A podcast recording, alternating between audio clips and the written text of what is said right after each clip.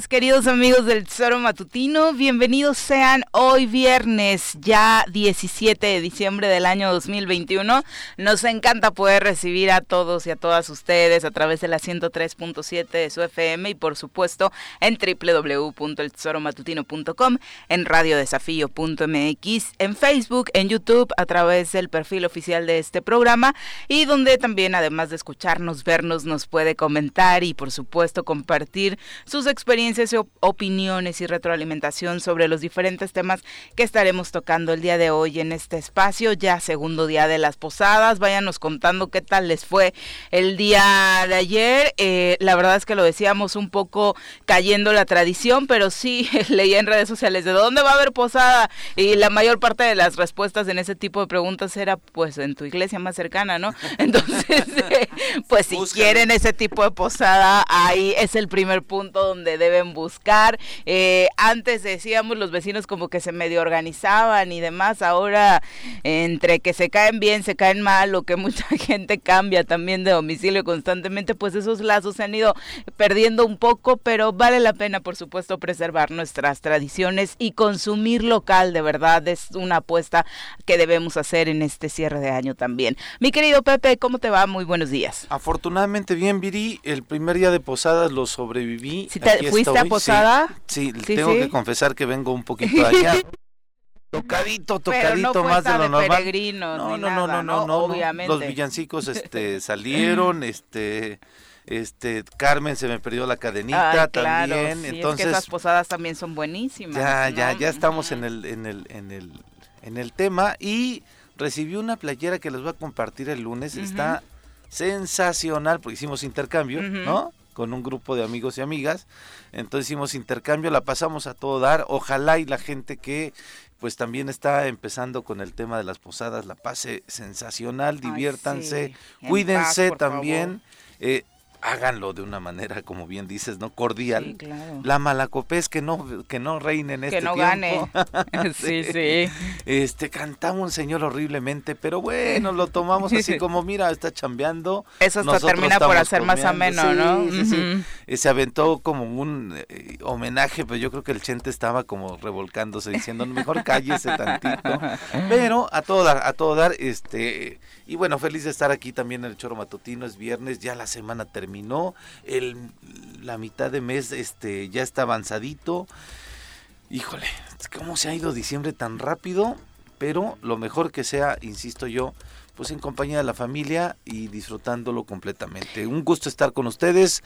Gracias, eh, auditorio, por acompañarnos. Como bien decías, Viri, pues en la 103.7 que nos escuchamos en todo el estado y en la parte norte de Guerrero porque sí nos escuchan en Guerrero, ¿eh? Sí, sí, sí, recibimos comentarios en el Estado de México, en esta zona donde hacemos eh, pues este triángulo entre Morelos, Estado de México y Guerrero, por ahí se alcanza a escuchar perfectamente la estación, así que un abrazo para todos ustedes y en efecto ya el año prácticamente se nos fue, eh, dentro de ocho días estaremos hablando de que estamos celebrando la Navidad, dentro de 15 año nuevo, entonces la verdad es que vale la pena que sirvan estos últimos días para reflexionar y para actuar como lo deberíamos hacer el resto del año, ¿no? Con la mejor actitud posible hacia los demás y hacia nosotros mismos, por supuesto.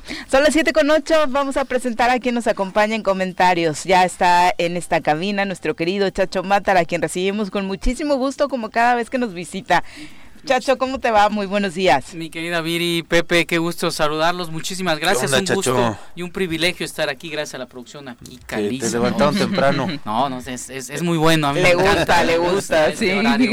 Muy, muy bueno. Muchas gracias. Bienvenido, Chacho. eh, pues obviamente el tema sigue siendo lo sucedido en el Congreso con el oh. presupuesto de 2022. Eh, Chacho, ¿tu opinión? Había, nosotros hemos compartido muchas expectativas y de pronto van en picada y esta noticia de que no se logró aprobar el presupuesto para el siguiente año, creo que a todos nos afecta. Totalmente, Viri. Es lamentable que no se pongan de acuerdo los diputados y que aparentemente un eh, grupo de, de, ellos mismos no determinen y no se y no digan que realmente el presupuesto lo analizaron, lo vieron y dijeron que, que es lo que le, correspondía al Estado y cuáles eran esos rubros tan interesantes que iban a potencializar sobre todo el desarrollo de Morelos. Estamos cansados, eh, la sociedad civil, y hablo, y hablo como, como persona, después lo haré como empresario, pero hoy estamos cansados de que, de que no camine un presupuesto, de que no podamos realmente ver que nuestro Estado se desarrolle y que sigamos cayendo en este tipo de confrontaciones que la realidad pues no beneficia a nadie, ¿no? Sin duda y sobre todo porque luego nos vienen a decir en el discurso desde el gobierno del estado de Morelos que sigue siendo prioridad para ellos la salud, la educación y la seguridad pública.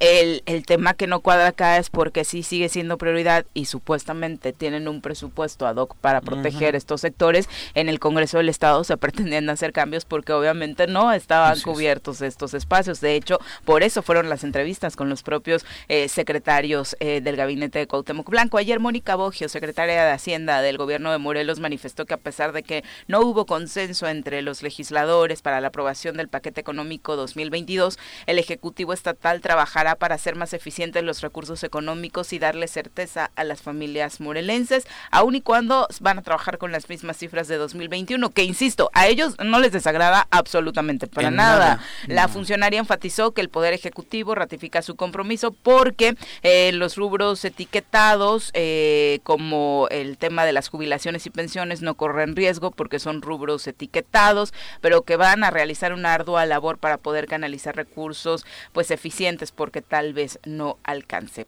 del todo. No, mira que tenían todo contemplado. ¿no? ya lo No nos han dicho con números Efectivamente, ¿cuál fue la propuesta del gobierno del Estado, eh, la que presentó el 30 de 30 Oye, y después de, esto seguramente ni la vamos a conocer. No, pues evidentemente no, porque además siguen con esta posibilidad de que puedan disponer de los recursos como ellos quieran, mete, este, sacar eh, de aquí para meterlo allá de la forma como, como ellos este, pretendan en el momento que ellos quieran. Ayer hablamos con el diputado Arturo este, Pérez Flores, que fue el único de Morena que estuvo acá eh, en, la, en la sesión del Congreso, en donde él sí acudió a votar y lo dijo de manera contundente. Fui porque 17 diputados trabajamos en el presupuesto y el dictamen que se presentó venía contemplado lo que trabajamos 17 diputados. Eso lo dijo así, ¿eh? Sí, sí, sí. él, no aventó grilla. Él no dijo este la mafia del poder, él tampoco dijo este la gente del, del, del, de Cuauhtémoc Blanco. O sea, el diputado fue muy claro, fue muy honesto, fue muy sincero, muy cauto además. Así es. En el momento que estuvo en la tribuna, no descalificó a ningún grupo, ¿eh? no descalificó a las Muy compañeras, ¿no? no descalificó al, al, G11, tampoco dijo me sumo al G11 con vehemencia y demás, no, él dijo estoy, estoy aquí porque hicimos propuestas 17 diputados en tanto tiempo, sí nos costó mucho trabajo construir un presupuesto responsable, interesante y yo insisto, del otro lado escuchamos silencio grillitos, grillitos, grillitos, y era la oportunidad para que se dieran ahí las cosas. Ahora, lo interesante, querido Chacho, es que la Suprema Corte de Justicia ya les notifica al Congreso. Así es. Bueno, no les notifica, les dice, oigan, nosotros en noviembre este, emitimos una este, resolución, resolución, con relación al Tribunal Superior de Justicia. Les doy 10 días para que me digan qué han hecho con esa resolución evidentemente el, el, gobierno del estado mandó su, su propuesta de, de, presupuesto en septiembre, Viri. Después, en noviembre, la Corte dice le tienen que otorgar al tribunal tanto dinero. Ese dinero no venía contemplado en la propuesta del gobernador. Creo que son 4.7 millones de pesos. Aproximadamente. No, entonces no venía ahí.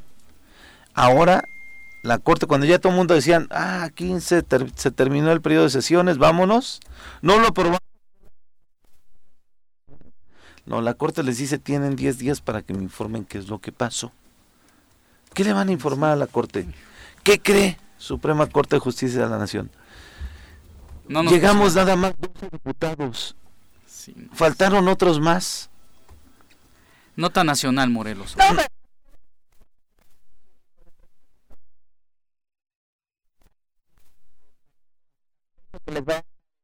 Respuesta técnica o teórica en un par de hojitas, ¿no? Más fuerte, en serio, o sea, aquí lo que de lo que se tiene que hablar es de una adecuación al presupuesto que no fueron capaces de resolver, ponerse de acuerdo y en la que sí un grupo es responsable por omisión. No llegó. No, no, llegaron, no analizaron a lo mejor el presupuesto, Pepe Viri, eh, por un lado. Por otro, la federación va a mandar un adicional o un porcentaje adicional del presupuesto. Y ¿Qué va a pasar? ¿eh? Exacto. ¿Qué va a pasar con ese presupuesto? Ojalá, de verdad, ojalá, yo confío en que el gobierno del Estado diga, ¿sabes qué? Vamos a reasignar este rubro así acá para el desarrollo económico, a lo mejor, para el tema de turismo, que tanto hoy en día últimamente se le está dando. Anfitriones del mundo, ¿no? Ser anfitrión del mundo cuesta, necesita promoción. que el gobierno del Estado lo haga cuándo? Pues tiene que hacerlo eh, ¿Antes de enero? Antes de enero. Ok, bueno. El lunes te vamos a dar una noticia, mi querido. Pues es que no lo va a hacer porque ya se van de vacaciones. Recuerden que los más felices de que esto quedara el 15 para bien o para mal eran ellos. El propio gobernador les había mandado en directas de ojalá salga a tiempo y forma porque mucha gente se quiere ir de vacaciones, ¿no? Yo ayer estuve, estuve visitando a algunos amigos en el Congreso el día de ayer. Y hay muy pocos, eh, esa es la verdad, amigos diputados. Pero por otro lado, este, pregunté ahí a una persona que trabaja en, el, en el Congreso y le digo, ¿y cuándo regresa? No, ahorita entra una permanente y, y, la sesión, la próxima sesión es hasta febrero. Sí, el 5. Así tal cual, el segundo periodo de sesiones. Sí, sí. Pero lo más interesante es que hasta ayer, no sé si hoy también, al Congreso no le habían dado desde el gobierno del Estado su presupuesto para diciembre piensa mal y acertarás. ¿Por qué no se los dieron? ¿Por qué no se los dieron antes de la discusión del presupuesto? No lo han querido hacer oficial. No lo han querido hacer oficial porque este grupo de los 11 no quiere romper completamente con el gobierno del Estado. Pero hasta ayer en la tarde, el gobierno del Estado no les había mandado sus participaciones económicas al Congreso del Estado. ¿Por qué? Que es una práctica común y constante con muchos otros sectores a los que no quiero porque el recurso está. claro, no quiero pensar que era un tema de te presiono no te mando dinero hasta que no y la gente que no cobró dejos de los diputados la gente que está ahí. La gente que trabaja que, cobra tiene que cobrar su quincena y que son los que por supuesto no tendrían que estar pagando los platos rotos de todo esto que ha sucedido, pero esta medida de coacción, insisto, no es la primera vez que se ve, y no solamente en este ah, gobierno, ¿no? Sino en general, ¿no? No ha pasado, o sea, se cayó el sistema de los bancos. Qué curioso que no pasa el sistema de los bancos con cada entidad eh, que te cae mal. Así como cuando vas a... no tienes buena relación. Cuando vas a la tiendita esta de rojo y amarillo, ¿no? Con cuatro letras, pues no hay sistema. Sí, no. No hubo sistema vir en estos días. No, no fue coacción, no, para nada. Bueno, el gobernador está reunido obviamente con el presidente de México, Andrés Manuel López Obrador, y desde allá se envió una eh, invitación a trabajar por el bien del país. Incluso eh, varios gobernadores llamaron a replantear y reagrupar la Conferencia Nacional de Gobernadores, que no ha tenido actividad en eh, estos meses recientes, en el marco de esta reunión ordinaria de dicho foro, a la que fue invitado Andrés Manuel López Obrador y que ahora preside el gobernador de Hidalgo. Eh, Omar Fayad, se convocó a cerrar filas con el propósito de que los mandatarios estatales y el gobierno federal puedan enfrentar retos en materia de fortalecimiento del federalismo, seguridad, salud, entre otros. Estuvieron presentes 31 de los dos mandatarios del país, incluido Francisco Javier García Cabeza de Vaca. El único mandatario local que no asistió fue Enrique Alfaro de Jalisco, el eh, gobernador jalisciense que ha tenido pues serias diferencias con el presidente Andrés Manuel López Obrador y que pertenece pertenece a Movimiento Ciudadano. Recordar que el 7 de septiembre del año pasado, 10 gobernadores, los panistas de Aguascalientes, Chihuahua, Durango, Guanajuato y Tamaulipas, sumados a los priistas de Coahuila y Colima, además del perredista de Michoacán, el mismo Alfaro y el Bronco, en aquel entonces gobernador de Nuevo León, anunciaron su separación de la CONAGO y constituyeron algo que llamaron la Alianza Federalista. Ayer ya estuvo presente el panista Diego Sinue, gobernador gobernador de Guanajuato, que prácticamente dio por muerta la alianza federalista. Eh, en el caso de Nuevo León ya hubo cambio de gobierno, Samuel García de Movimiento Ciudadanos y asiste, y también eh, los de Chihuahua, Durango, Aguascalientes y Tamaulipas. Así que prácticamente vuelven a estar reagrupados en la CONAGO los gobernadores del país. Eh, Cuauhtémoc Blanco, por su parte, obviamente siempre pegadito ahí en la foto al presidente Andrés Manuel López Obrador, reiteró que mantiene la disposición de continuar coordinando esfuerzos con el gobierno federal y sus símiles en beneficio de la gente. Bueno, los coordinando esfuerzos del gobierno federal, pues prácticamente es lo único que sucede en Morelos, ¿no? La economía la mueven los programas del gobierno federal y solamente se replican en la entidad. La estrategia de seguridad la mueve el gobierno federal y acá, pues como que hacen que eh, le piden ayuda o que se benefician de los esfuerzos que eh, desde el gobierno federal se hacen, pocos, muchos, no sé, pero es lo único que sucede.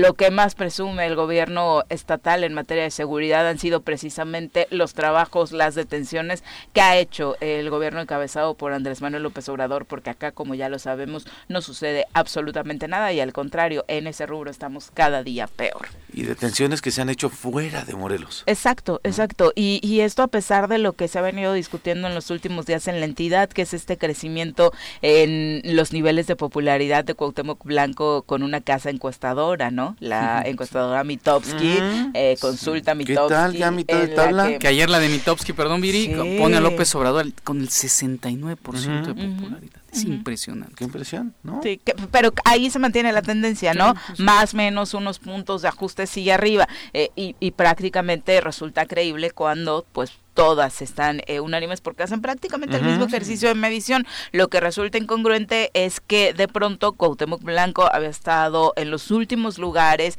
en todas, por eso resultaba creíble y además para los que vivimos aquí muchísimo más, pero de pronto en todas sigue a nivel descenso, diríamos en el fútbol y en una, solo en una, no sé cómo hicieron las cuentas, no sé quién le preguntaron si la consulta fue solo en Palacio de Gobierno, eh, que a veces eh, dudo que incluso ahí mismo los niveles de popularidad sean altos, pero ya está en media tabla el señor Cuauhtémoc Blanco, muy ¿no? en fin de semana.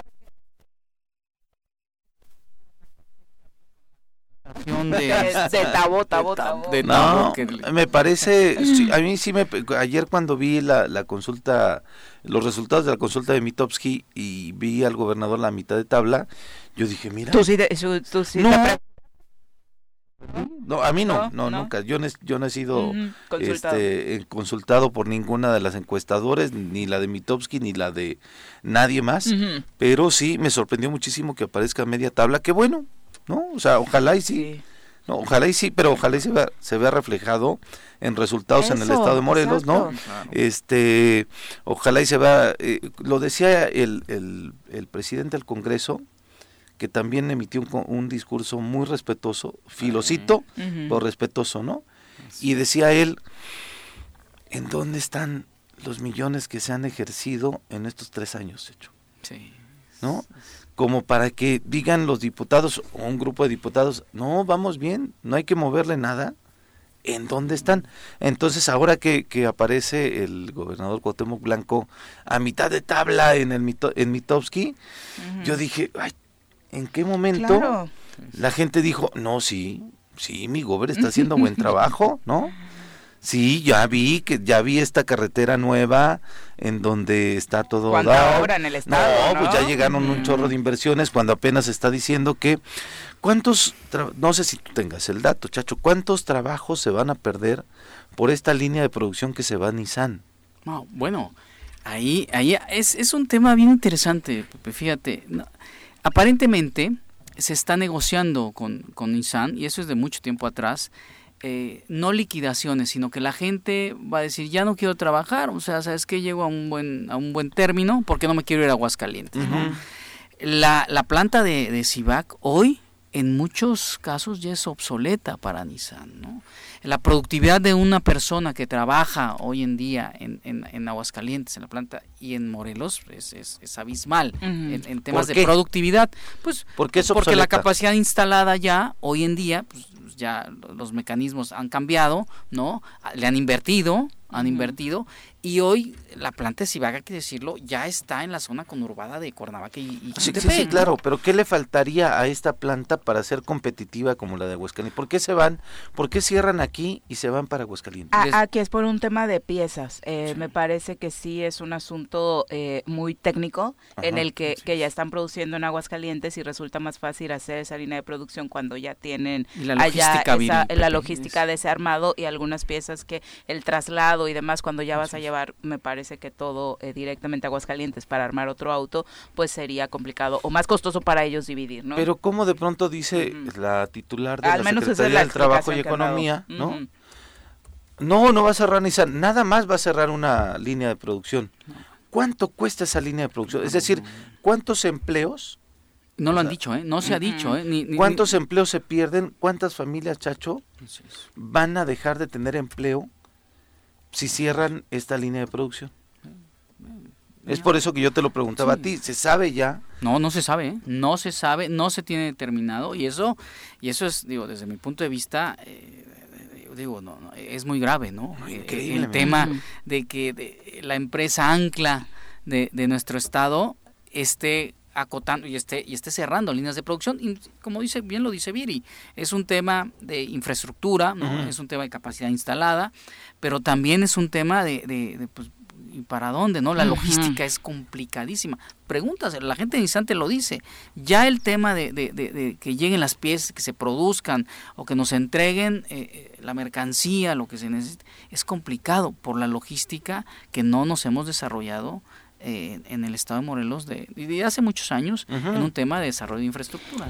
Y el, el financiero, de hecho, publica una entrevista con la titular de la Secretaría de Desarrollo Económico y el Trabajo en la entidad y la verdad es que eh, muy lamentable. En primer lugar le preguntan justo lo que estás diciendo, ¿no? ¿Cuántos empleos se van a perder? y señaló que no era importante, que no se necesitaba precisar la cifra de empleos que van a ser dados de baja a partir de esta decisión, porque no se quiere generar incertidumbre y que incluso, pues algunos de ellos ya estaban jubilados, ¿no? Entonces no, aplicaba aquí dar una cifra exacta sobre eh, el costo de empleos que implicaría la desaparición de esta línea. Señaló, obviamente quieren eh, pues llevar una buena relación con la empresa, que Nissan ha sido muy responsable, que desde enero empezaron a hacer análisis de mercado y a trabajar este tema con los propios mm. empleados eh, y obviamente también eh, pues casi casi que emulando las palabras de Andrea Legarreta señaló que pues no existe preocupación en la zona porque no habrá afectación a proveedores y negocios que están alrededor de Nissan en Jutepec porque su línea 2 sigue activa.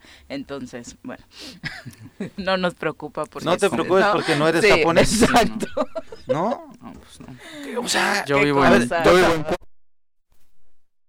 ¿Es la empresa Ancla? O sea, ¿es la empresa que tiene más empleos en el estado? No, no, o sea, tiene una gran capacidad, este, Pepe, o sea, eh, Ancla en el sentido de que fue la primera gran empresa en el estado de Morelos, todos nos identificamos con, o sea, con el tema de Nissan, ¿no? Y hoy hay que ver, el tema de sindicatos también es, es interesante, hay que verlo, ¿no? Hay que analizarlo yo honestamente lo que veo es que la empresa pues no o, no le interesa o no quiere simple y sencillamente tener una relación con, con, en ese tema con el gobierno del estado. Yo así lo veo, yo así lo percibo.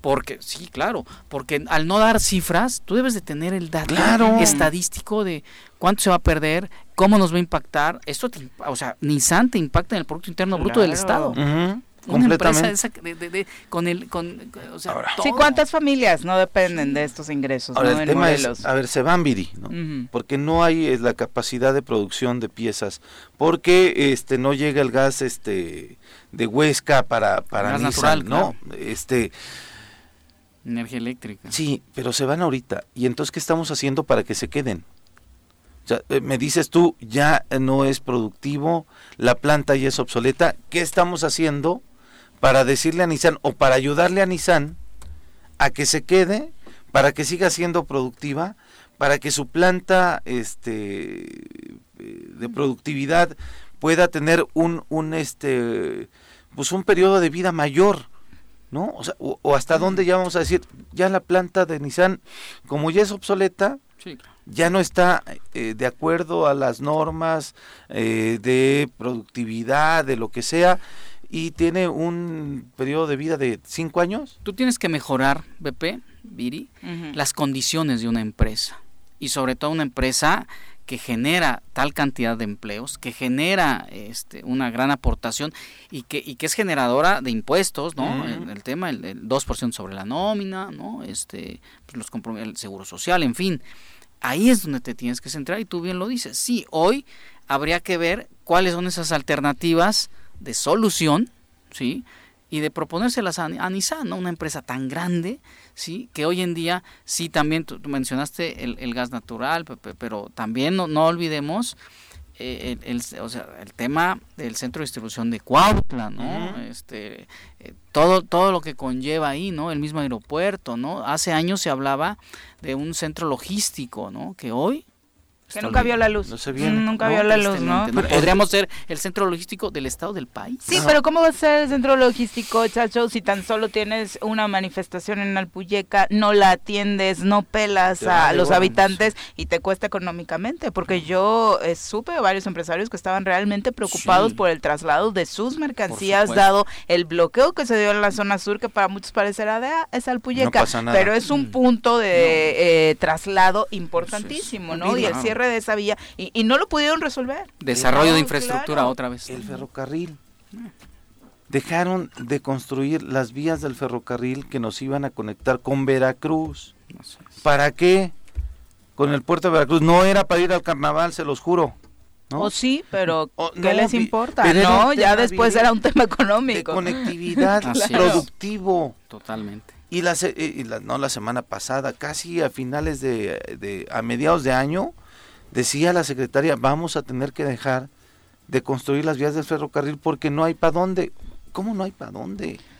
Y luego te preguntas, ok, dejamos todo esto, pero dices que recuperamos empleos, dices que la economía después de la crisis del año pasado no repercutió tanto en Morelos, no no no, hay forma, ¿no? No hay forma de cuadrar esas cifras que sigamos con el presupuesto del 21. E invirtiendo, bueno, ya nos dicen por acá a través de redes sociales de en efecto este tema de Mitowski parece que le costó al estado, hay una factura por ahí circulando, ¿no? Del gobierno del ¿Ah, estado pagada a Mitowski por arriba de 150 mil pesos Ah, entonces eh, pues podría estar relacionado con este tema, parece ser un documento oficial este que está circulando a través de, redes sociales en el que se factura a consulta consultores asociados en investigación de opinión SADCB la cantidad de 174 mil pesos en su totalidad, ¿no? Esto a factura es del mes de julio.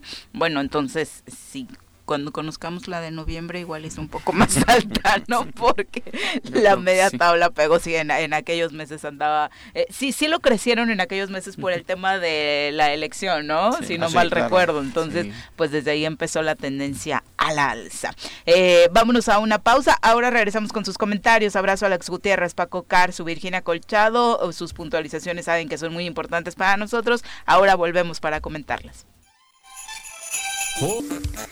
Gracias por continuar con nosotros. Decíamos ya varios comentarios por parte del auditorio. Alex, particularmente sobre el tema de Nissan, dice, me parece que la raíz del cierre de producción es por la poca demanda mundial del modelo que se está fabricando en Cibac, porque no solo hacen autos para la Nagoya. Ahora, ¿qué interés tiene Nissan al preferir una línea en Morelos y abrir o mantener otra planta? Es decir, pues obviamente si de pronto tus estadísticas o los números incluso por la pandemia te dan para concentrar todo en un solo punto y evitar mayores gastos, pues la empresa lo va a hacer, ¿no? Y sobre todo si no hay una contraoferta por parte del gobierno del estado en algún sentido para conservar estos empleos. Leti Gutiérrez, un abrazo, Silvia Aguilar también, Juanjo, ah, dice que anda en Querétaro.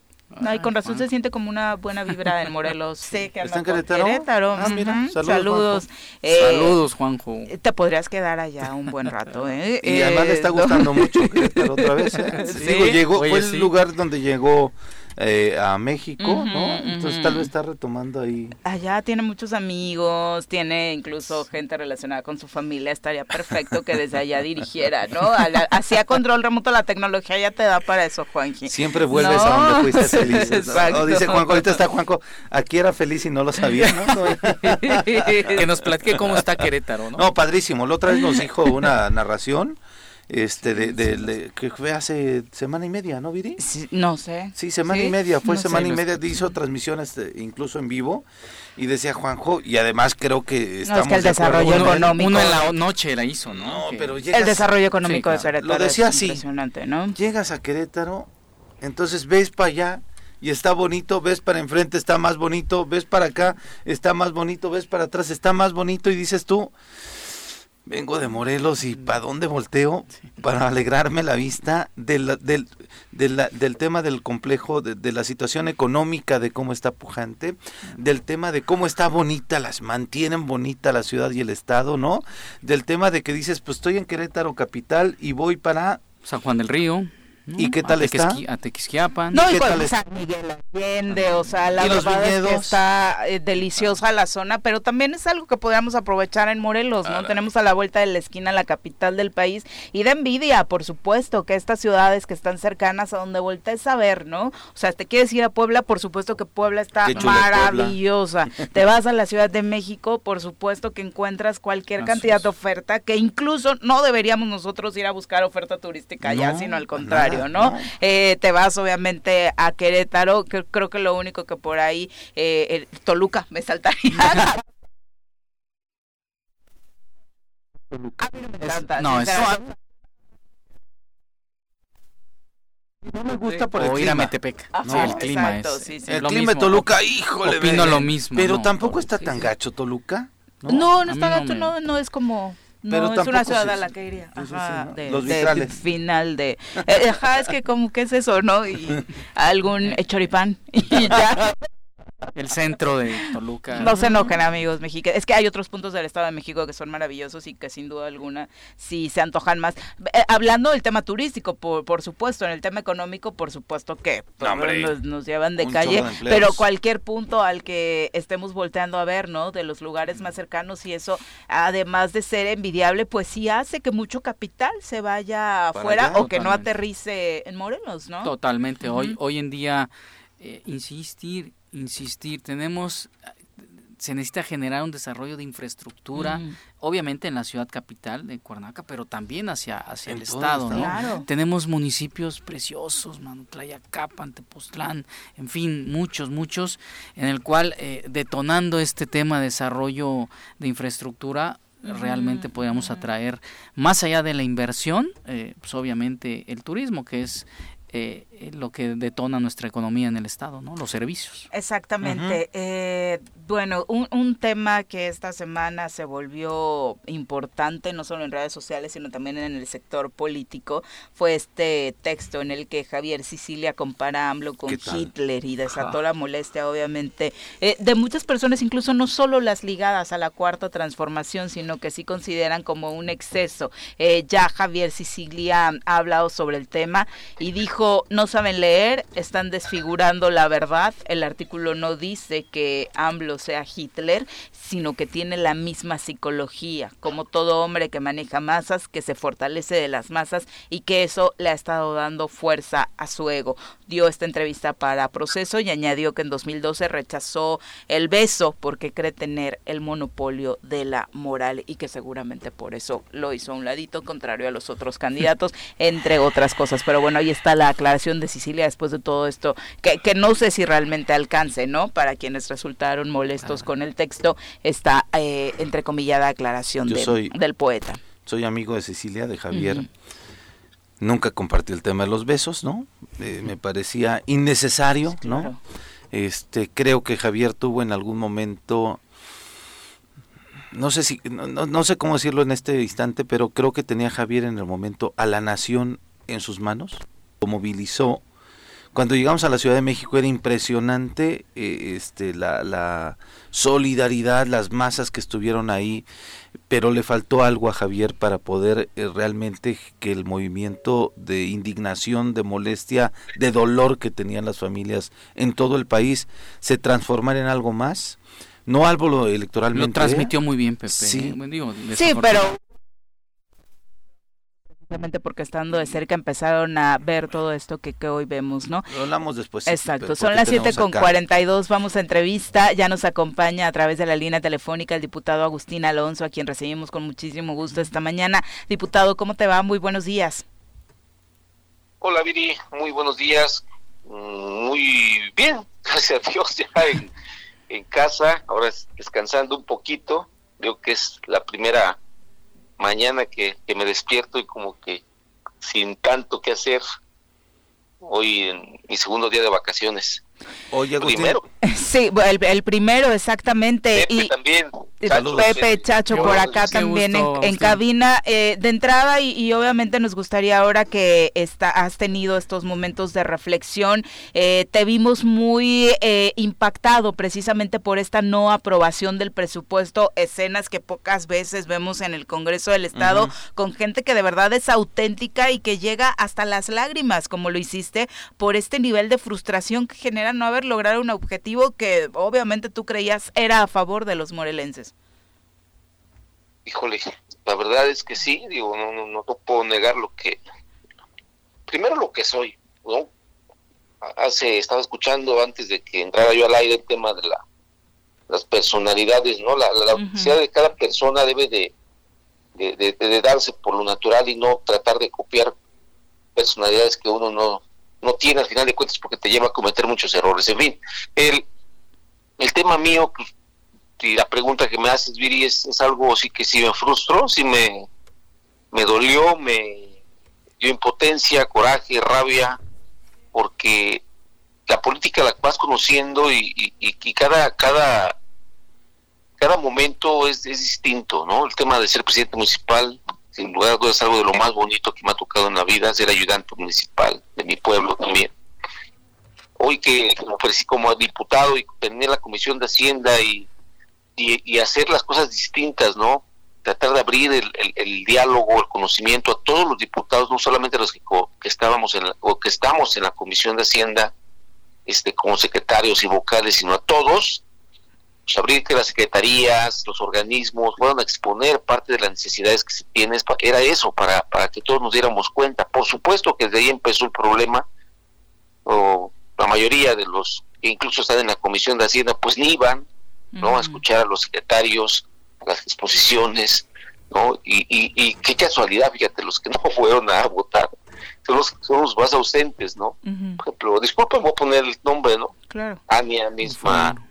Bueno, Mirna sí iba, pero Tania nunca fue, eh, eh, Paula jamás fue, o sea, híjole, no sé, éramos, si éramos 15 de la, de la, de la, que integramos la Comisión de Hacienda, creo que iban más los que no estaban integrados para conocer que los que realmente estaban y supuestamente tenían ese, ese interés de conocer. Y no les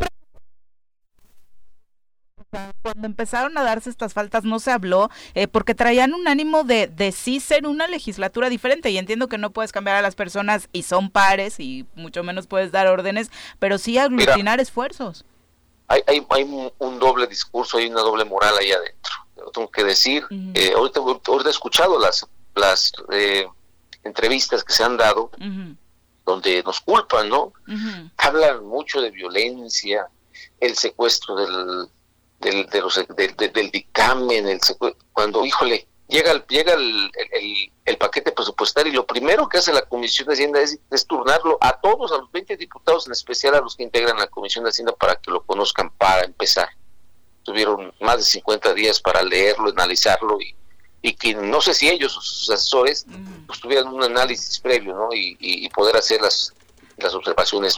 La Secretaría Técnica estuvo abierta con todo el equipo para poder discutir, en fin, uh -huh. hubo mucho trabajo, mucho trabajo previo, por eso te digo que hay doble moral, hay discurso falso y hay mucha, no sé, bueno, sí sé, hay, este, hay falsedad ahí y no no, no, no, no, es, no es bueno hablar cuando las cosas son mentiras. No el día de, día de ayer, del tier, perdón, pues estuvimos ahí presentes. Previo a eso, la semana entran, la semana pasada, al, al, al 15, pues tuve tres reuniones, ¿no? Me dejaron plantado, no sé, la primera a las 8 de la mañana, esperé cinco horas todavía con el, la, la, oportunidad de que llegaran igualmente las mismas personas eran las que faltaban, o sea, los compañeros de, Morena no, llegaban a la, reunión, ¿no? La volví a hacer a las 7 de la, a, las 7 de la noche, igualmente volvieron a faltar, solamente fueron a una donde me presentaron sus, sus, sus este sus inquietudes cada uno donde hicimos un paquete una una propuesta una propuesta que le hicimos al ejecutivo para poder dar eh, o hacer una un, alimentar el presupuesto de cada uno de los rubros que vimos y donde había necesidad de poder eh, redireccionar recursos. no, jamás se pidió que nos dejaran hacer una obra o que, como antes, ¿no? Oye, que 5 millones o 10 millones de chumbres para...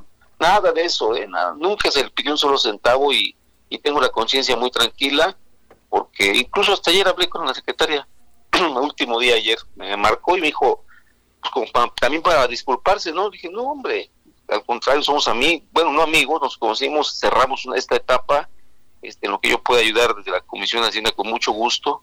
Igualmente, ella comentó lo mismo, se cerró y ya, bye, ¿no? Pero bueno, esto esto da mucho a que el debate, a que la a que, a que empiecen a aventar culpas. Te repito, ayer escuchaban una entrevista y por cierto pagan y yo creo que muy bien ahí nos, nos, nos tiran muy bonito siempre en esos, no tengo el gusto ni siquiera de conocer a estos muchachos, pero bueno, hacen videos para golpear y todo, y le dan coba a quien a quien les paga. Eh, que yo, te digo cuánto luego. oye, oye, Agustín, este, yo lo decíamos ayer, eh, lo decíamos este, en, en el sentido de que pues quizá en el pleno se iban a dirimir o iban a mostrar cuál era la discrepancia de fondo o, de forma, no sé, de su propuesta, o sea, la propuesta de ustedes, de este grupo de los 11, que después fueron 12 con esta incorporación eh, sorpresiva del diputado Arturo Pérez Flores, que además con toda claridad decía aquí en este espacio ayer, eh, dice, acudí porque fue el trabajo de 17 diputados y la propuesta del dictamen que se presentó en la Comisión de Hacienda fue algo que trabajamos. Mira, él decía 17, ¿no? Tal vez no se contemplaba él o le, le, le, falló ahí la suma de otro más, pero él decía, estuvimos ahí trabajando, la, el dictamen venía con propuestas que yo hice, entonces sería una incongruencia que yo faltara a la sesión. Eh, eh, en el fondo, Agustín, ¿Qué tenía este presupuesto eh, eh, que llevaron ustedes, eh, que dictaminaron, que aprobaron en la Comisión de Hacienda y que por dos votos que no se tuvieron, desafortunadamente no tuvimos este presupuesto que estaban proponiendo? ¿Qué tenía? ¿En qué le afectaba al gobernador este presupuesto que estaban proponiendo ustedes y en qué beneficiaba, digo, si es que le afectaba en algo, que yo no creo que le afectara en algo, y qué es lo que contenía de manera real puntual, incluso en números, hacia qué sectores iba encaminado este presupuesto y esta propuesta que ustedes dictaminaron y que llevaron al Pleno. Muy buena pregunta, muy objetivo y muy rápido. Eh, ¿en, qué, ¿En qué beneficiaba nosotros? Que creemos que, cada uno de los diputados en la idea que traía era muy buena. Efectivamente, fuimos 18 los que de las propuestas que, hicimos y, y. Personalmente estuvimos ahí es de la única reunión, te repito, donde sí lograron asistir los compañeros. Eh, lo más importante, lo más importante, el donde iba el 2.5 a discusión, ¿eh? el 2.5 para municipios. Eh, aumentar un punto al, al FAED. Eh, hablando de números, 60 millones para la Universidad del Estado de Morelos, que después se cerró en, en 90, que fue una propuesta de todos, porque ahí coincidimos todos. Esa es. 80 millones para el Hospital del Niño, especial etiquetados para quimioterapias para niños con cáncer. Eh, hablo de lo más, de lo, de lo más significativo, claro, de lo más fuerte, ¿no?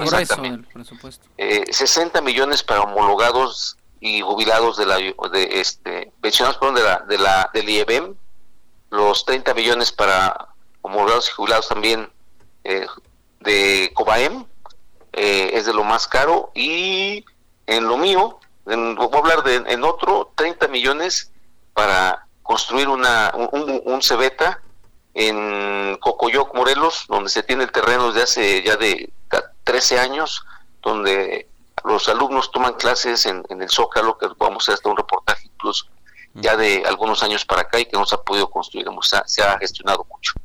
Eh, ese, es, ese es, y otra, poder etiquetar a, petición, fíjate nada más, eh, de los propios secretarios, secretarios del gobierno, su dinero, para que el día de mañana no estén que con las ampliaciones y demás.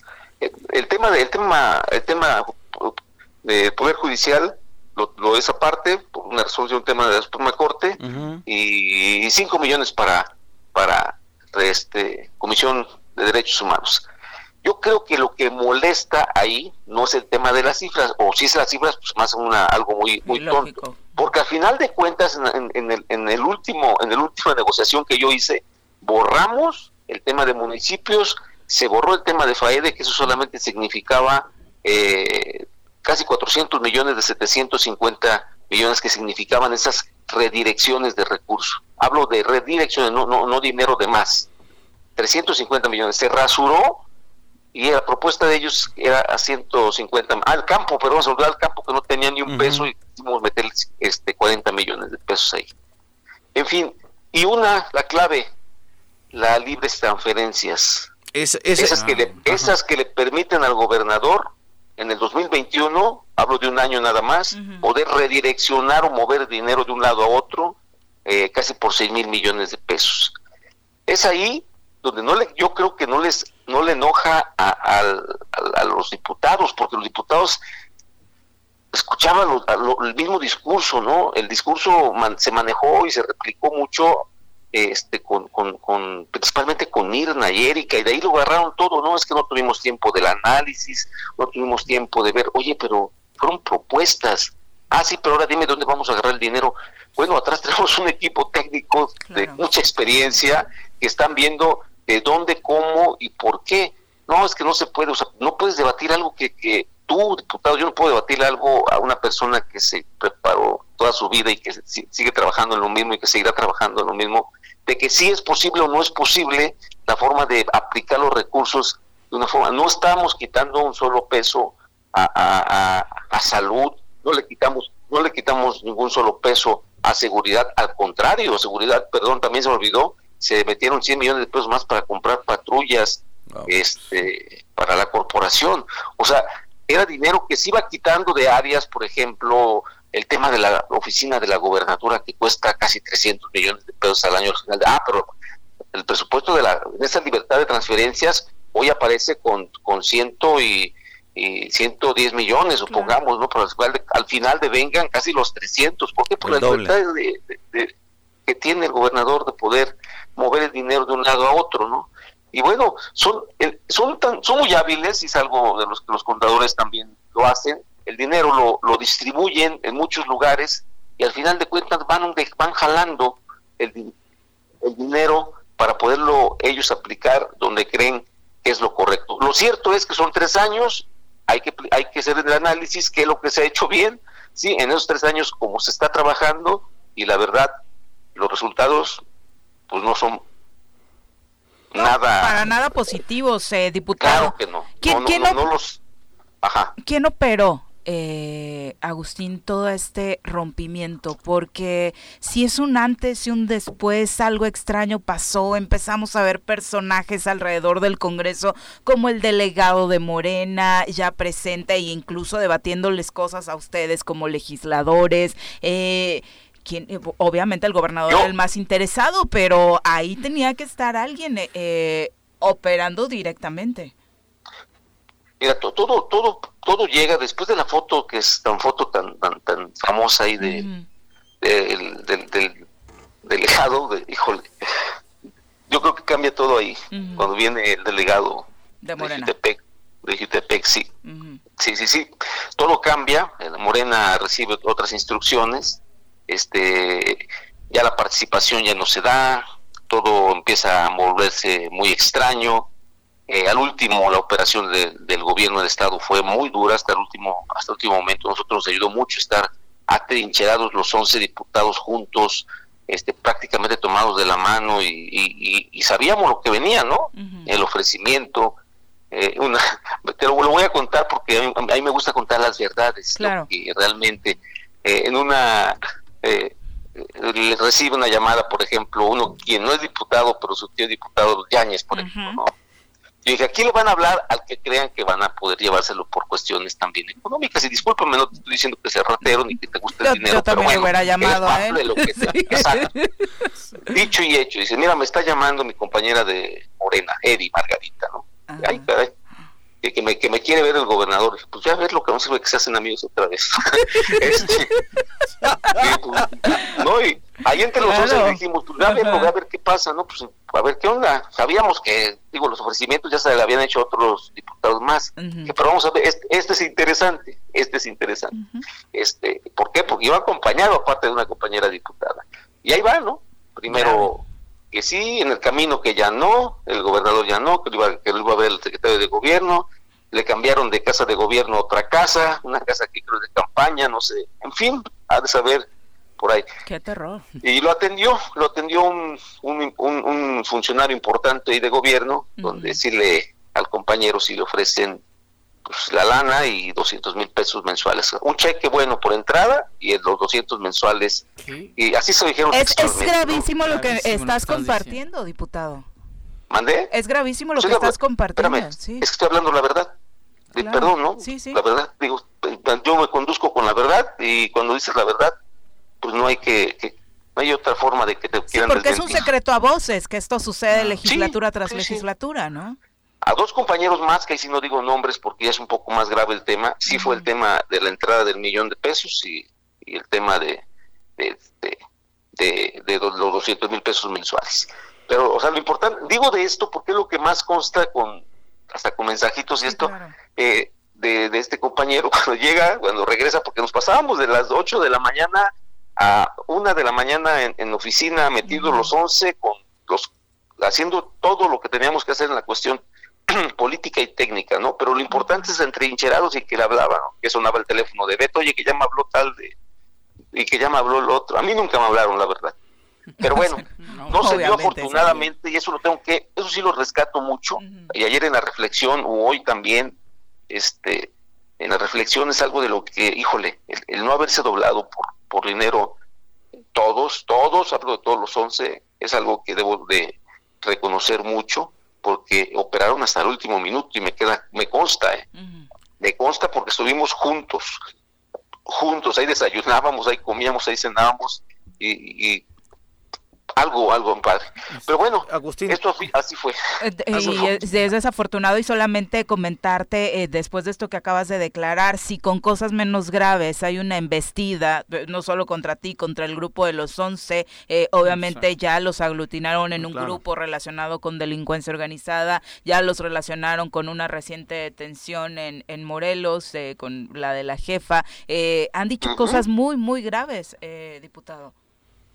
Sí, hombre, sí, sí, es, es, el estilo eh, que, están usando, ¿no? Que gritan, agarren al ratero cuando el ratero son ellos. Pero en fin, eh, o al delincuente cuando los delincuentes son ellos. Hacen actos de delincuencia peores que, que, incluso lo que unos están diciendo y ahí está la prueba. Pero yo estoy tranquilo, muy tranquilo, la verdad, me siento en paz conmigo mismo, si lo dijiste, frustrado, enojado, triste, porque es un trabajo no de un mes, eh, de muchos meses que hicimos y con mucha ilusión de que le fuera bien a Morelos, de verdad que no traía ni un solo, ni un solo mm, daño al, presupuesto, al contrario, le estamos ayudando al gobernador a que el dinero se distribuyera de mejor manera, le iba a ayudar a él, pues, él lo iba a ejecutar, él, él iba a ser el... Iba Exactamente, ¿no? Pero bueno, así están las cosas. Hoy, hoy la verdad es que el, el, gobierno eh, del estado de Morelos tiene dos mil millones de pesos más en el presupuesto, tiene un presupuesto de 30 mil millones de pesos más. Él podrá hacer como él quiera la distribución y aplicación de los recursos. Así lo quisieron los, los compañeros, principalmente de Morena, PT, PCS y R, eh, ¿cómo se llama? PES, Redes sociales y RCP eh, ya no existen la mayoría, pero... No, sí existen.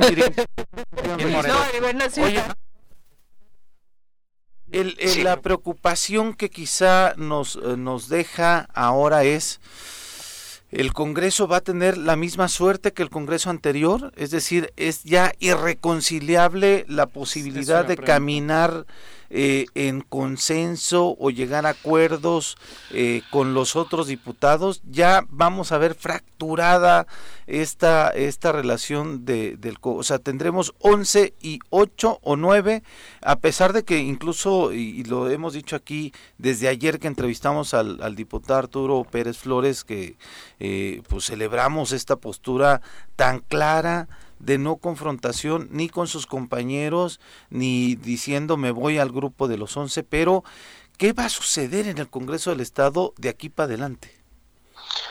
No, no pudiera decirte, no, no, no, sé el, el, futuro, pero si yo creo que si ellos siguen al, siendo empleados y obedeciendo las órdenes del Ejecutivo, pues yo creo que no se va a coincidir nunca, ¿no? ¿Por qué? Porque somos, somos un equilibrio, no, no, han, entendido ellos o no saben que pertenecen a un poder distinto, que es el poder legislativo hacia el ejecutivo. Eh, ellos, digo, mientras estén en ese, en ese tenor, porque al final de cuentas, pues, la razón nos asiste, ¿no? Eh, argumentan muchas cosas el por qué no, el tema de la aprobación del presupuesto, argumentan muchas cosas del tema por qué no, de poder reestructurar y hacer una auditoría totalmente diferente y distinta. Yo, yo lo dije hacerla y lo dije antes porque queríamos dotarla de más recursos, queríamos dotarla de mayor campo de acción, queríamos hacer de que verdaderamente esta auditoría estuviera no en manos ni del gobierno del estado ni del ni, del poder legislativo ni, que fuera autónoma pues incluso no pero eso se necesitaba más dinero por supuesto necesitaba mucho más contratación mucho más vaya un, un, campo más amplio de acción y no es un tema que nada más queríamos nosotros y fue ahí, desde ahí se empezó a meter el gobierno, ¿no? A mí me, pues, yo platiqué con, con Pablo Ojeda y, Pablo me pidió no meterme, secretario de gobierno, en el tema de la auditoría, dije, oye, no te entiendo, Pablo, ¿de qué me estás hablando? Digo, ¿de qué me estás hablando? Sí, pues que la titularidad no la muevan, este, este, te propongo que muevan los de abajo, las, las, las, las auditorías, este, los auditores, pero ¿cómo? No entiendo. Ah, ah, ocupa la titularidad o cuál era el argumento más allá del obvio? Hicimos, O sea, cuando digo, hicimos bien las cosas en la cuestión jurídica y, la legislatura pasada hizo el nombramiento para los próximos siete años de la titular y no sé qué, dije, a ver, Pablo, pero no te estás metiendo en, en, en, en, temas que le competen. ¿sí? estás, estás con, o sea, tu tema es ejecutivo, de, no es, no es legislativo. Claro. Dije, pues, pero bueno, en fin, desde ahí se, desde ahí me sorprendió tanto porque pues me queda muy claro que la, auditora especial que merece todos mis respetos porque ni la conozco, o sea, el, problema no es con ella, ¿me entiendes? El problema es de querer hacer una auditoría distinta a lo que hoy está. ¿no? a que el, auditor de la Hacienda Pública Estatal. Pero el argumento era que la querían hacer a favor de ustedes, eh, diputado, que todo el grupo de, de eh, exalcaldes querían una auditoría a favor para no meterse en problemas son muy buenos para mentir. Son muy buenos para mentir. Ellos no son de la 4T, discúlpame, eso de no mentir, no robar y no traicionar, hacen todo lo contrario. Eso sí se lo puedo debatir y yo quería debatirlo y en su momento lo tendré que hacer y con argumentos. Sí, porque, híjole, es parte de lo que también ahí comienza como a fracturarse cuando, cuando invaden esferas que no, que no le competen, ¿no? Eh, son cosas, pues, que, híjole, da mucho coraje, ¿no? Argumentan muchas mentiras, muchas cosas, muchos pretextos. El tema del presupuesto, todo el tiempo, son más de 700, 800 hojas, es que no nos da tiempo de leer, es que no nos da tiempo de analizarlas, es que no nos da tiempo de esto. siempre fue el pretexto, siempre fue el pretexto de, ellos. Y, y hoy, ayer hablé, ayer escuchaba a la, a la señorita Paola porque tengo que ser muy sutil para hablarle porque eh, de todo denuncia. de violencia política y violencia de género y violencia de no sé qué, en fin, ya, ya, ya no sabe uno de cómo, ahí soy muy respetuoso. Pues el tema ahora que está en, tribuna, o bueno, creo que está en proceso, el tema de la revocación de mandato, ¿no? Eh, hasta ahí difieren, que porque está mal, que porque esto, lo otro está bien, puede tener errores como cualquiera, pues hay que subsanarlos, ¿no? Pero ya, ya dijo no va Morena con el tema de la revocación de mandatos ah, Qué extraño, ¿no? Si es un precepto de la cuarta transformación. En lo federal sí va, pero en lo local no va. diputado Agustín, eh, tu fortaleza es tu familia, señor. Eh, yo te escuchamos eh, enojado, triste, pero más allá, darle la vuelta a la página del presupuesto, Agustín, y ver qué es, como bien lo comenta Pepe, las políticas públicas que tanto necesitamos en el Estado, diputado, eh, tenemos que crecer como Estado, el desarrollo de infraestructuras, el ejemplo, digo, y hay que, y hay que ponerlo sobre la mesa, Viri, Pepe, el tema de Yautepec, ¿no? Lo que, lo, lo que hiciste, lo que se está haciendo, eso quisiéramos verlo en el Estado, ¿será posible, Agustín? Estos tres años no, creo, ojalá Dios quiera que sí, yo no le deseo que le vaya mal al, gobernador, te lo juro por mis hijas, por Dios, por no ser si son hombres de fe, pero bueno, pongo a mi familia aquí, yo no quisiera, yo no le deseo que le vaya mal al señor gobernador Cuauhtémoc Blanco porque es que le vaya mal a Morelos, pero pero bueno, dudo mucho que, las cosas salgan como, como se pretendían. Por, eso queríamos etiquetar el dinero para que realmente se, se garantizara que ese dinero se aplicara ahí. Y, y bueno, en Yautepec es un ejemplo. En Cuautla, ahora que fue, fui efecto de una crítica de él directamente, ¿no? diciendo que yo y, el, Paco de Yecapixla no hacíamos bien las cosas, ¿no? Que teníamos un desastre en nuestros municipios y que queríamos la auditoría para cubrir nuestras cosas. O sea, no conoce Yautepec, me queda muy claro. Yautepec es un municipio que, gracias a Dios y gracias al, a lo que la gente ha pagado en su predial y todo, a todo lo recaudado, he podido hacer muchas de las obras que hoy se tienen. No es gracias al gobierno, porque a mí no, a mí no me ha dado ni un solo centavo, a mí no me ha ayudado ni con un solo peso el gobernador este, eso lo tengo que decir muy claro, en los tres años me preguntaron ahí en una entrevista, ¿y qué viene para Yautepec? ¿Castigo?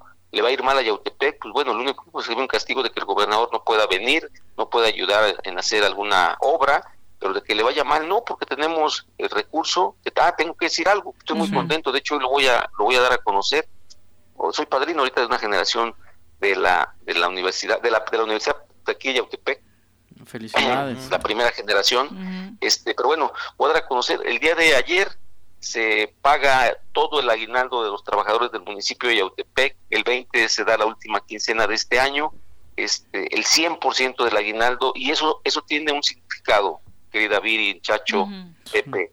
Es un municipio con finanzas sanas, es un municipio económicamente eh, estable, ¿sí? No le entregaré un solo peso de deuda a Agustín Alonso Mendoza. Y no lo entregaré porque es un gobierno que al final de cuentas eh, realicé durante casi seis años. Con los pasivos normales, diputado, ¿no? Con a lo mejor, ¿no? Digo, pero pues, normal, ¿no? Yo creo que ni eso. Ah, mira. Yo no creo que ni los pasivos normales. Digo, pudiera ahí haber un pasivo, pero pero pero no. Ok. No.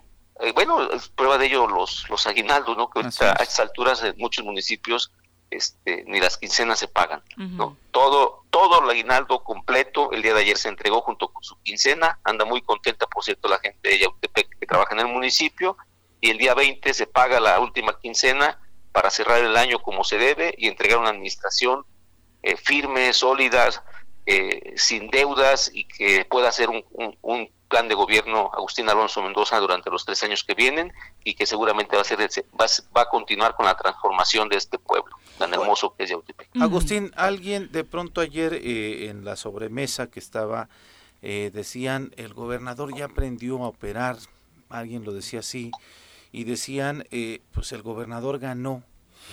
Si pensáramos, yo difiero de esa apreciación, si pensáramos en un tema de quién ganó o quién no, ganó, eh, ¿qué te refiere más allá de la lectura política? Yo sí pudiera decirte que en el tema de ganar, pues sí, porque tiene la oportunidad de ser las, la libertad de, transferir el dinero de un lado a otro. Digo, tal vez se pudiera traducir en eso su, su triunfo, ¿no? No podemos hablar de derrota en Morelos, ni, ni de derrota en los diputados, ni mucho menos, porque el dinero ahí está. Ahora hay que aplicarlo, ¿no? Y es cosa de voluntad del señor gobernador que tenga que pueda aplicar ese recurso con, con la con la enorme este gracia, con la enorme ¿cómo se puede llamar? De tener dos, dos mil millones de pesos más. Eh, inteligencia, de entrada, ojalá sea inteligencia y sensibilidad a favor de los morelenses.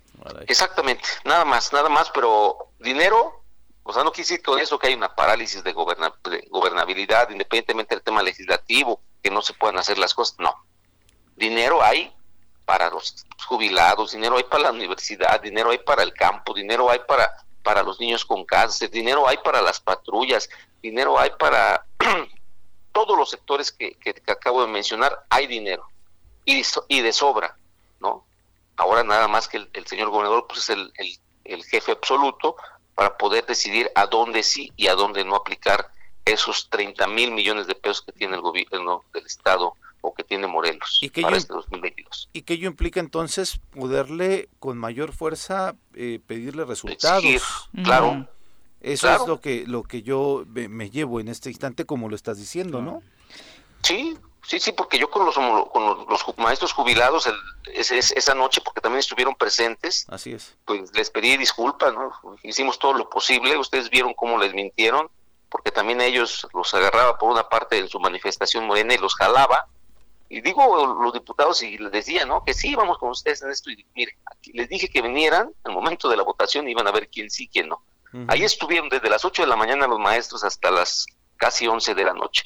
Eh, pero bueno, dije, oye, no está perdido, no se me pongan tristes maestros, no se me pongan, pero para nada tristes porque el dinero ahí está y lo único que aquí, en la derrota que pudimos haber existido es de que no, no se etiquetó como queríamos nosotros y querían ustedes porque han sido víctimas de muchos engaños, ¿no? Que parece por ahí sus 20 milloncitos y al final de cuentas, pues ya no están porque ya los jalaron para otro lado, ¿no? Así, eso, eso queríamos evitar, pero bueno, ahora hay que exigirle porque dinero ahí está y hay dinero de más. si antes podían tener 15, hoy tener 40, 50. Diputado, ayer la Suprema Corte de Justicia les pide a ustedes un informe de qué pasó o qué ha pasado con la determinación que, tocó, que tomó el 24-28 de noviembre con relación al presupuesto del Tribunal Superior de Justicia. ¿Qué van a responder? Ahí está, ¿eh? Ahí está, iba dentro del paquete. Nosotros aplicado en lo, en lo que nos ordenó la Suprema Corte. Nosotros lo votamos a favor. Ahí está. En el dictamen de la comisión. Sí, ahí está, ahí está presupuestado lo, lo de la lo de la Suprema Corte.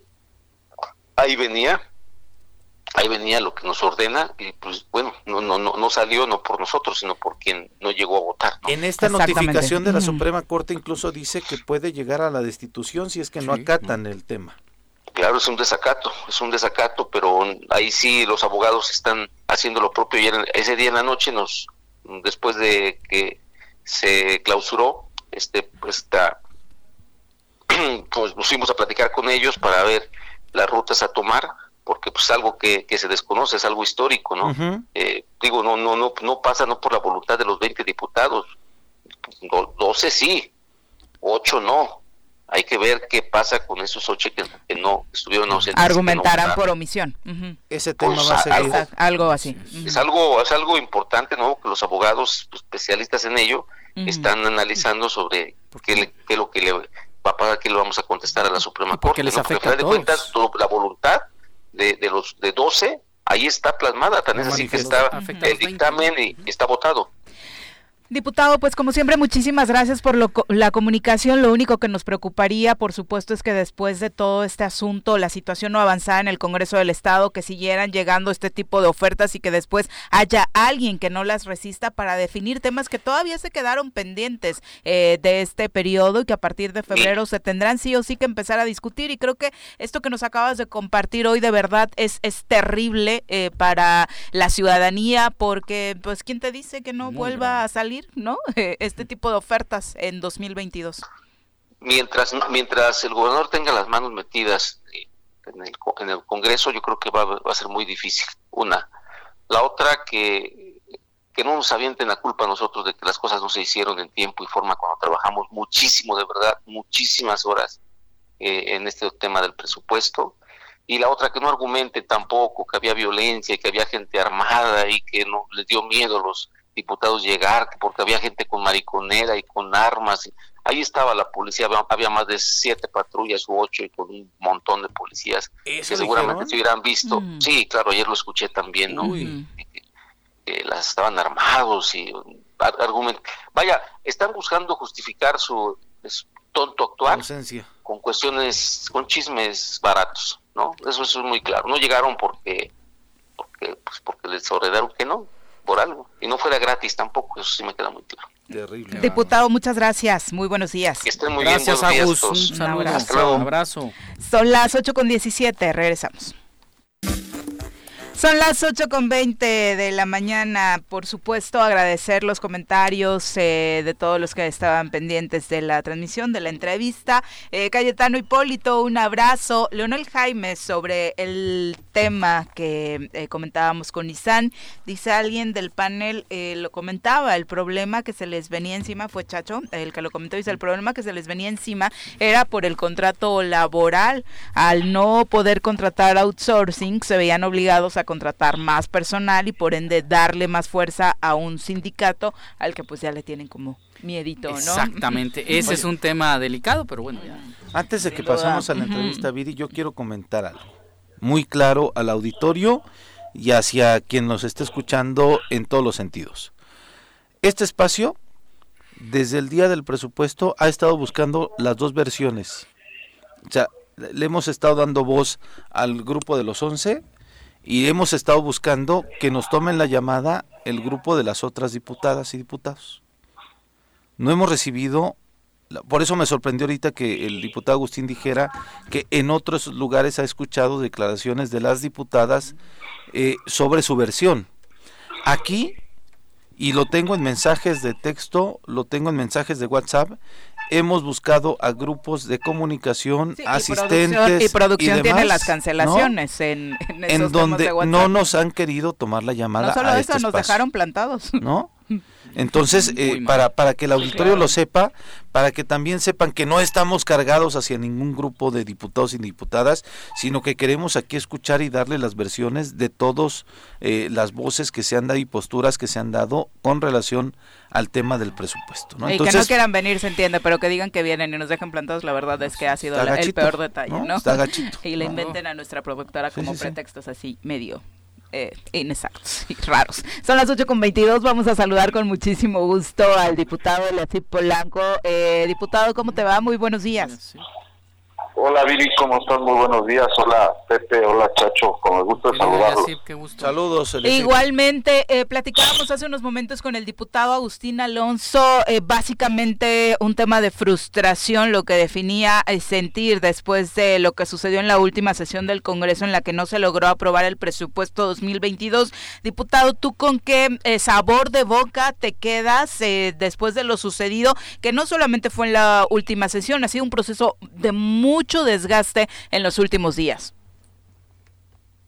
Sí, eh, pues la verdad es que yo creo que nos, a mí en lo particular me deja con eh, la idea de una, un doble discurso, una falta de compromiso de parte de algunos diputados, no de todos, porque hay que decir que fueron muchos días, muchas horas de, de estar eh, pues eh, trabajando un dictamen. Yo no soy parte de la Comisión de Hacienda. Sin embargo, eh, Agustín, lo digo, con, lo, lo, este, le hablo así porque nos conocemos desde niños, eh, me invitó a todas las reuniones a las cuales yo asistí. Entonces soy testigo de, del trabajo que se, que se dio de estar eh, con los secretarios, eh, platicando en especial, pues más bien con la secretaria de Hacienda y con la gente que ella determinó podíamos avanzar en el tema. Y este y me da, pues comparto ese, ese sentimiento de frustración, este porque al final del día, yo, fíjate, yo no culpo al Ejecutivo. O sea, es un tema del legislativo. Nosotros somos los que, no todos, pero fue el legislativo el que falló. Eh, desafortunadamente, pues la confusión de la Cámara, eh, pues partida así en, tercios, era algo que ellos, este, ellos se quejan mucho de Graco, pues la verdad es que este, gracias a, a sus reformas pueden transitar así. Este, pues les da para que con un grupo de siete se empantanara y no pudiéramos votar el dictamen de la Comisión de Hacienda. Y otras cosas como la revocación de mandato y algunos otros temas que están ahí que engancharon en un solo paquete. Es eh, muy triste ver que el discurso hacia afuera sea uno y en la Cámara eh, se manejen de manera distinta. Yo ayer escuché todas las declaraciones que la coordinadora de Morena salió a dar y de verdad es que es increíble este, el doble discurso. No no puede ser así. En su mayoría de la mayoría de sus declaraciones no son ciertas. Este, pero bueno, pues lo que nos tocó hacer y creo que se hizo bien fue fijar la postura de los 11 diputados, 12 porque Arturo, el diputado Arturo Pérez de Morena eh, apoyó también el dictamen de la comisión, este, fijar nuestras posturas, eh, hablar de lo que platicamos nosotros con la gente durante muchos días, este, y evidenciar la falta de compromiso de los diputados que simplemente no asistieron, porque tú puedes ir o no, pero tienes que decirlo, pues para eso estás en la tribuna. Claro. Entonces yo lo sigo diciendo, creo que eh, uno o dos días antes la misma coordinadora de, Morena eh, presumió, y además aquí es, es bueno, este, los números, decían que ellos gobernaban a un gran porcentaje de la población en Morelos, lo cual es cierto. Y yo por eso en tribuna les dije, que qué lástima que todos esos miles de morelenses que les dieron su voto y que les otorgaron, fíjense, les otorgaron, yo creo que lo más preciado que puede tener un político es la autonomía y la independencia. Aspiren unos a seguir siendo empleados y otros a hacerlo. Este, entonces, pues, la verdad que es, que es muy triste, ojalá este año que viene sea un año mejor, yo no sé este, eh, cuáles sean sus anhelos y sus ideas para este próximo año. El mío en lo particular, y creo que lo comparten los compañeros estos 12, pues es trabajar en favor de Morelos y este ir sumando eh, con algunos diputados que nos den la posibilidad de avanzar en este y en otros temas, ¿no? La pregunta un dato, fíjate con la incongruencia que tienen los de Moreno. Yo presenté en octubre la revocación de mandato bien. sí, lo recordamos. En octubre. Ellos andan poniendo mesitas para recolectar firmas porque el presidente es su decreto, es su iniciativa, es iniciativa de ellos. Ayer, la diputada Paola Cruz salió a decir una sarta de mentiras, salió a decir que la iniciativa que yo estoy presentando aquí en ley es una ocurrencia mía y que eso de que el presidente del Congreso asuma, si, se, si en dado caso de que se diera la revocación y ya no estuviera el gobernador, asume, eh, la, la, iniciativa dice que lo asume el presidente del Congreso, es una ocurrencia del PRI, es una ocurrencia. Yo le digo hoy aquí a través de, de Choro que todo el mundo lo escucha, que no que voy a que mi ley no se quede, que se quede tal cual la ley de su diputado de Morena Arturo Pérez, porque también él subió una iniciativa que, que, yo junté las dos porque cayó en mi comisión en la de puntos, hice un solo dictamen y que además es una adecuación de la ley que sus diputados de Morena a nivel federal apoyaron. Fíjate la incongruencia, o sea, ni siquiera leen las cosas.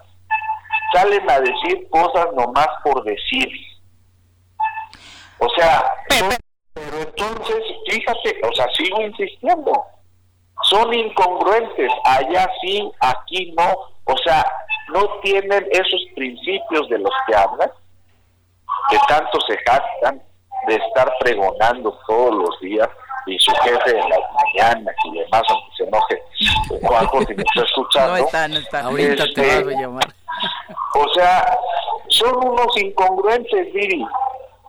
Dicen una cosa en un lado, se comportan de otra manera en otro, van, dicen otras cosas aquí, dicen mentiras allá. De verdad que así es complicado. Oye, Eliasib, en ese, en ese sentido, y te lo tengo que reconocer, este espacio ha sido verdaderamente crítico contigo en el, con relación a la propuesta de los 480 millones de este fondo que no veíamos ni forma ni fondo. Bueno, yo, yo te quiero decir que en un principio es, todavía, todavía tenía más voluntades esa propuesta, aunque no eran 480, después lo aclaré en ese, en ese mismo, en este mismo espacio que me dan. Pero como dicen en mi pueblo, esa ya es una sábana muy, bueno, ya lo voy a dejar así. el día, esto así es, o sea, eh, puede avanzar o no. Eh, Porque no, Julio también, que fue el, el, quien promovía eh, en su iniciativa el tema de la de manera de verdad muy profesional dijo retiro la propuesta para no contaminar con tal de que pase el presupuesto tu servidor igual dijo a ver ya presupuesto para no contaminar nada y, y, este, y avanzar en, en el interés el interés mayor a tutelar en ese momento era el Estado y el presupuesto. Quitemos todo y vámonos. Es más, te lo voy a decir, fíjate, yo también bajé para que quedara en primera lectura el tema de la revocación de mandato. Para no contaminar tampoco nada. O sea, no tienen pretexto. No hay pretexto. O sea, el tema era ese y tampoco. O sea, se cedieron muchos temas del otro lado también en, en, lo, legislativo, en lo legislativo, temas importantes y demás se, se hicieron a un lado para tratarlos el próximo año y no enrarecer el tema del presupuesto. Ahora, si tú los escuchas, ojalá, ojalá y vayan al, al choro, si tú los escuchas, todos esos temas que quitamos los meten. Son mentiras le mienten al pueblo. Esa es la verdad. Diputado, eh, se ha hablado mucho de la forma en la que se operó para que este presupuesto 2022 eh, no pasara. Llevas un muy buen rato en la política. ¿Te sorprendió la forma en la que el Ejecutivo Estatal movió sus tentáculos para eh, que todo esto sucediera, que el Poder Legislativo terminara fracturado? Pues sí, la verdad es que sí, me, sorprende más la actitud de los compañeros de Morena, porque este eh, pues en un inicio, y, la verdad lo digo de manera muy honesta, pues se presentaron como eh, personas eh, muy independientes, además en los trabajos que se venían dando, este, participaban eh, reconocían que había problemas en, un estado que es eminentemente agrícola o que lo puede este, tener una, un presupuesto pírrico para el campo, lo compartían, el no tener dinero para quimioterapias, el seguir manteniendo elefantes blancos como este, el centro de convenciones, el Panzolco, el poner eh, tanto dinero en, este, en lugares que la verdad es que no se entendían, lo compartían. O sea, nosotros siempre vimos que había empatía y que podíamos llegar a un dictamen que, además, pues así fue, que compartiera las necesidades primarias y, las necesidades que muchos diputados se han recogido en sus distritos y de pronto este se corta la comunicación, y, y empiezan a operar en casa, en, residencia, en casa Morelos, ya no sé cómo se llame, y ya no en sus oficinas, y este y bueno, la verdad es que sí sorprende, ¿no? Sorprende, yo siempre he creído en la, en la división de, de poderes, creo que además eso ayuda. este, y además es un presupuesto que ejecutan ellos, o sea, ni siquiera, eh, ¿no? O sea, ¿sabes que no entiendo? eh, eh, sí lo entiendo en la parte mala, ¿no? Porque pues vas a tener este, casi 3 mil millones más, los vas a poder seguir este, eh, ejerciendo. Ejerciendo como criterio propio. mi última intervención no con cheques en blanco porque uno de los temas era la libre transferencia este para que pues, en cualquier parte del país cuando se vas a cambiar de un rubro a otro, pues va el gobernador, consulta con el legislativo, este ese cambio. Y aquí pues imagínate más dinero no con la chequera ahí pues tú lo cambias de aquí para allá y de allá para acá este a tu libre eh, albedrío a, capricho. Sí, pero, pero es eso, lo acabas de definir perfecto. Es un cheque en este, blanco y eso es preocupante para el Estado después de el retroceso que hemos tenido en los tres primeros años de este pero Mira, eh, eh, eh, precisamente eso se da porque en el momento, en el momento que ellos logran tener siete, en el momento así, pero de manera inmediata, que logran sus tener siete, cierran la comunicación porque ellos ya no les, vaya, ya, ya no les era útil seguir negociando con el legislativo. Oye, yo ya tengo siete, me quedo con el mismo presupuesto me, me quedo con la chequera en blanco, como para qué le sigo. y fue lo que pasó, esa es la realidad y la gente hay que decirle la verdad y la realidad para que le entienda. estimado, estimado diputado Eliasip, ¿esto va a provocar una parálisis legislativa cuando reinicien en febrero? Yo esperaría que no, sobre todo porque imagínate, ellos traen muchos temas en, su agenda cuando quieran este su reforma este sus reformas de corte federal, ¿no? Claro. Que así les va a urgir. Pues este estado, que hoy se jacta de ser el más morenista de todos, pues será de los pocos que no que no avancen, ¿no? Entonces, eh, miran muy corto, miran muy corto, tienen eh, una, una visión a, metros. Y la verdad es que se trata de construir, es muy pronto para una ruptura, yo se los decía y se los dije, pero bueno, pues cuando hay razón este, es no, porque no, y, y, este, y ya, pues está complicado. Eh, vamos a ver qué pasa, nosotros vamos a seguir con la idea de seguir sumando, el tema de Arturo nos anima, sé que hay tal vez este uno o dos diputados que, que están eh, reflexionando lo que pasó y esperemos sumarlos y llegar a ese número mágico de 14 para avanzar.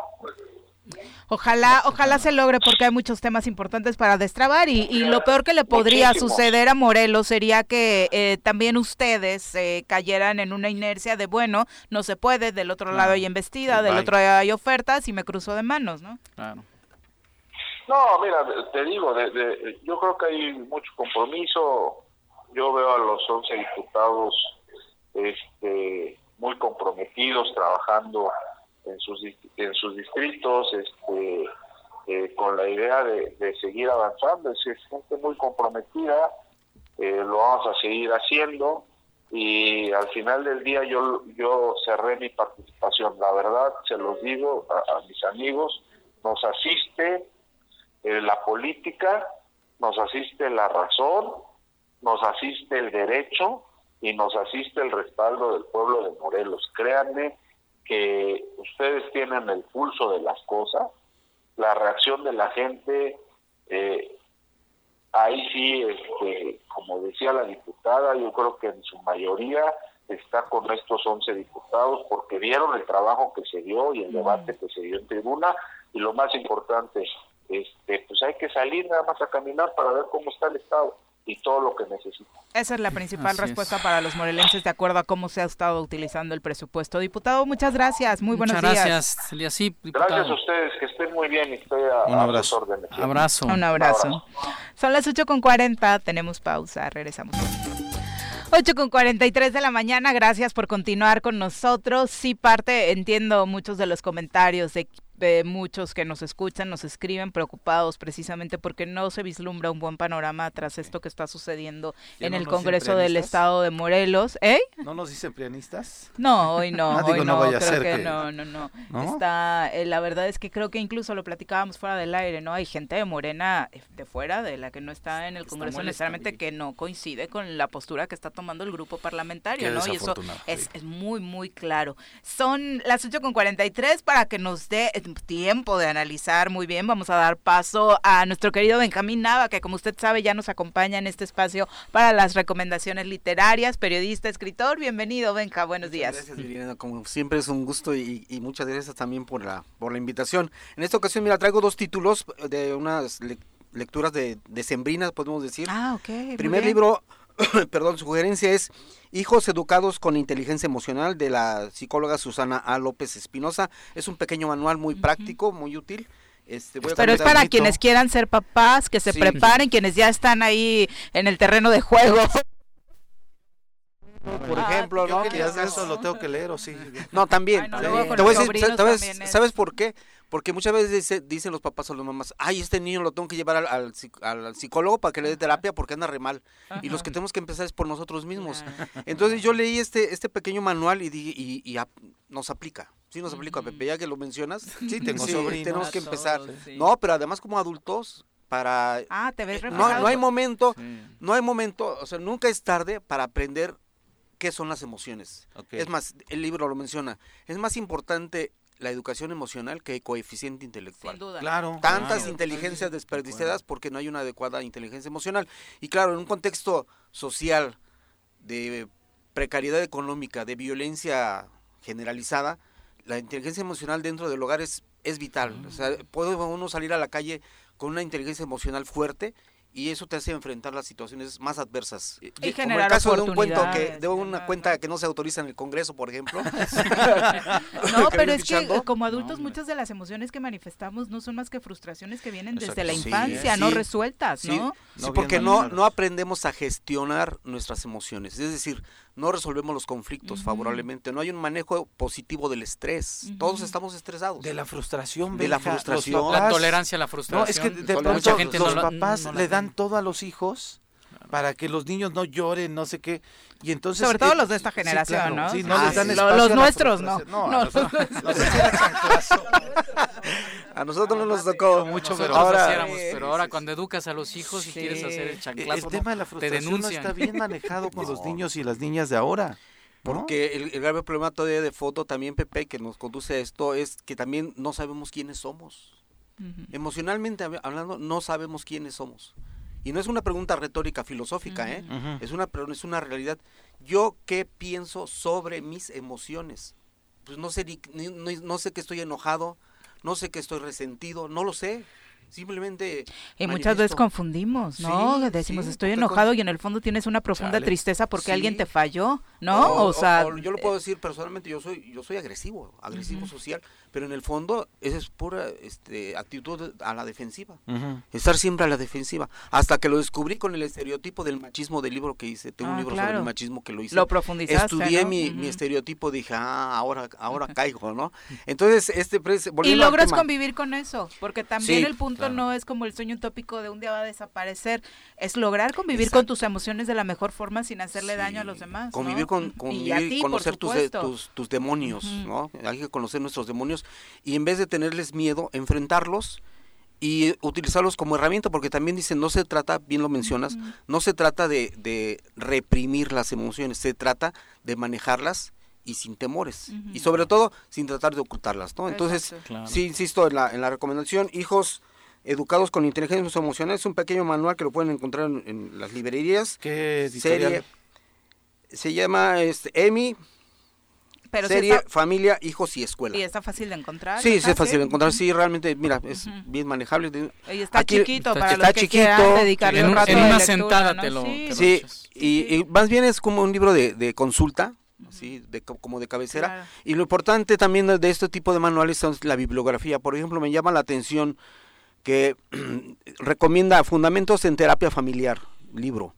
Daniel Goleman, La inteligencia emocional, ¿por qué es más importante que el cociente intelectual? Ese entonces, libro es básico para estas teorías, ¿no? Uh -huh. Sí, entonces una docena de recomendaciones de libros más amplios, más a fondo, uh -huh. que podemos que podemos consultar.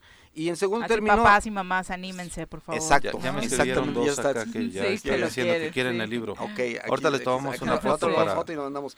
y luego una recreación literaria que yo súper recomiendo porque este libro, esta novela, me impactó tanto como cuando a los 12 años leí 100 años de soledad. ¿no? Estaba yo Lo leíste a los 12. A los 12 años, wow. entonces, ¿no? Entonces te, todo te abrió todo un, un mundo nuevo. Un, mundo, un maravilloso mundo de, de imaginación de, de Aracataca, de, de, de, Gabriel García Márquez.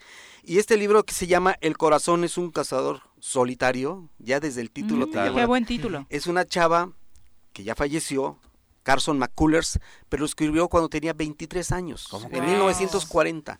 Entonces habla de los de los grupos este, marginados negros en el sur de Estados Unidos. Y aquí lo impactante es que es una prosa tan maravillosa, tan tan atrayente en el sentido de que aborda las emociones de los que estamos estamos hablando, las emociones y con un tratamiento este, literario, una prosa, me sorprende, me sorprende, es como para leer pasajes enteros y te recreas en ese, en ese manejo. Y además te sorprende que una chava de 23 años, claro, Carson McCullers este, prácticamente no se suicidó porque aguantó, pero murió muy, murió muy joven, pero una intensidad de, vida. No, ah. no, era blanca, era blanca, además sureña de Estados Unidos, pero pero ella era blanca. La visión que tenía, ¿no? Y la visión, ¿no? Y la, madurez intelectual y emocional para manejar las emociones de otros. Porque el personaje central resulta que es un sordomudo. ¿A qué tal? No, no, entonces alrededor de este personaje principal hay una serie de estereotipos también que ella los aborda desde el punto de vista, claro, literario y este muy recomendable. Está en Seix, Seix Barral, la editorial Seix Barral. Carson McCullers, El corazón es un es un cazador solitario. Un prólogo de Elvira Lindo, que también te explica muy, muy este, concisamente cuál es el tratamiento que hace la Pero además un tema muy ad hoc, ¿no? El asunto de las minorías, lo que ha pasado en la comunidad negra eh, los últimos años, particularmente el último en los Estados Unidos, ¿no? Peor tantito por el tema de la suma de la de los rasgos de discriminación contra esa persona, ¿no? Porque, ¿sabes? te remite enseguida también a los grupos vulnerables que tenemos ahora, ¿no? La marginación y, ella escribe, bueno, cuando vivía, porque dices que ya, murió joven, eh, eh, ¿escribe en el mismo sentido, Benja? O sea, ¿es una tendencia de ella la novela y a partir de estos grupos vulnerables y demás? Tiene nada más tres, tres novelas. Ah, y esta es la primera. Entonces, mm. lo admito, es el primer libro que compro de ella. Desde que leí una reseña en el, en el periódico, me llamó la atención y entonces sí, sí vale la pena. totalmente. Oye, Benja, y cuando lo escribió, estaba el tema muy álgido en, Estados Unidos en el tema del racismo. ¿no? estaba en los 40, estaba el macartismo, la persecución contra los comunistas y, y, las injusticias sobre todo la, sobre toda la población negra. Terrible. ¿Y está ubicada en esa época, la novela? Sí, está, ubicada en 1940. Esta novela sí es más amplia, no como el libro que primero que nos dijiste. No, este sí, sí, pesa. Sí, esta está, pesado. Esta no es Ahí sí le van a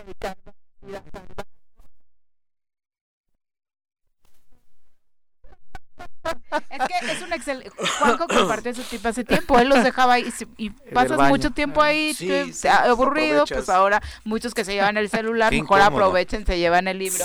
386 páginas. Eso sí, un poquito, si para quien tenga tendencia a la depresión navideña, aguas. Porque ah, ese no, no, no, no, Hay que, tener mucha inteligencia emocional para captar. Sobre todo a mí lo que me atrae mucho es la capacidad de, de, esenciar, llegar a la esencia de las emociones. Cómo, lo, cómo lo maneja esa prosa. Por ese lado, aspecto netamente literario, es muy disfrutable esta, esta lectura. Pues Carson Están las dos recomendaciones. Igual a lo que le estamos apostando es que sean regalitos navideños y que también, bueno, la persona que los reciba puede iniciar su lectura arrancando el año y demás, porque es hora también de que se vayan poniendo los retos de lectura para 2022, ah, ¿no? ojalá que a través de este espacio se pueda promover precisamente que incremente el nivel de lectura en México que sigue siendo un promedio muy bajo, ¿no? El ¿Qué sigue libro y medio? ¿Perdón? libro y medio por mexicano al año, ¿no? Medio libro a veces. Sí, bueno, sí. por año. No, no, no. la verdad es que es complicado. Muchas gracias, Benja, por acompañarnos. Ahorita les compartimos en una imagen las fotos de, claro que sí. Benja con sus libros. Gracias, Feliz fin de semana. Nos vemos, gracias. Son las 8.53. Vamos a cerrar este espacio hablando de deportes. Las pelotas, las pelotas, las pelotas juega usted. No hay deporte en este mundo donde no las use usted. Las pelotas, las pelotas, las que sueña para usted. Son las de Ninelli, Niurka, Maradona y Pele. Las pelotas, las pelotas, las pelotas, sabe usted, son las mismas en Bilbao. En en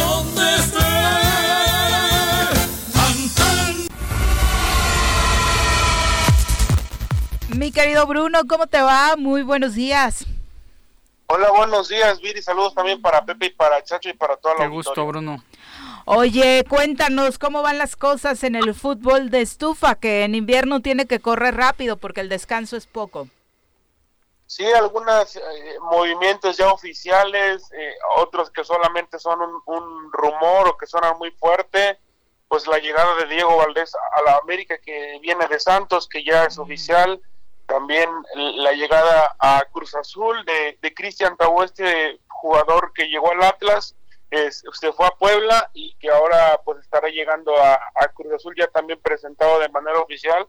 Y de las cosas que más fuerte suenan las últimas horas es también la llegada de Sebastián Córdoba, jugador de, la América a, la escuadra de Tigres, y el posible cambio del Piojo Alvarado por, por dos jugadores de Chivas hacia hacia la máquina de, Cruz Azul, que serían Mayorga y Uriel el Brujo Antuna, que Chivas se quiere desprender de él, sí o sí parece.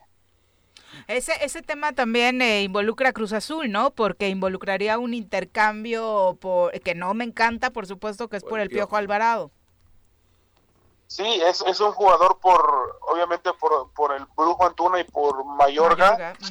Con el Piojo Alvarado, creo que, pues, sí, se quieren deshacer de él, eh, Chivas de, del Brujo, pero pues creo que Cruz Azul no si salga ganando porque recibe dos jugadores a cambio y Mayorga que fue un muy buen jugador, quizás este torneo no, pero con Puma sí, y el Brujo Antuna que pues quizás no ha tenido su mejor momento y pues Chivas recibiría cambio al, Piojo Alvarado, que es un... Que es un capricho de Peláez también, ¿no? Hay que decirlo. Peláez es quien lo lleva a Cruz Azul cuando era nuestro eh, director deportivo y ahora pretende llevárselo a las Chivas.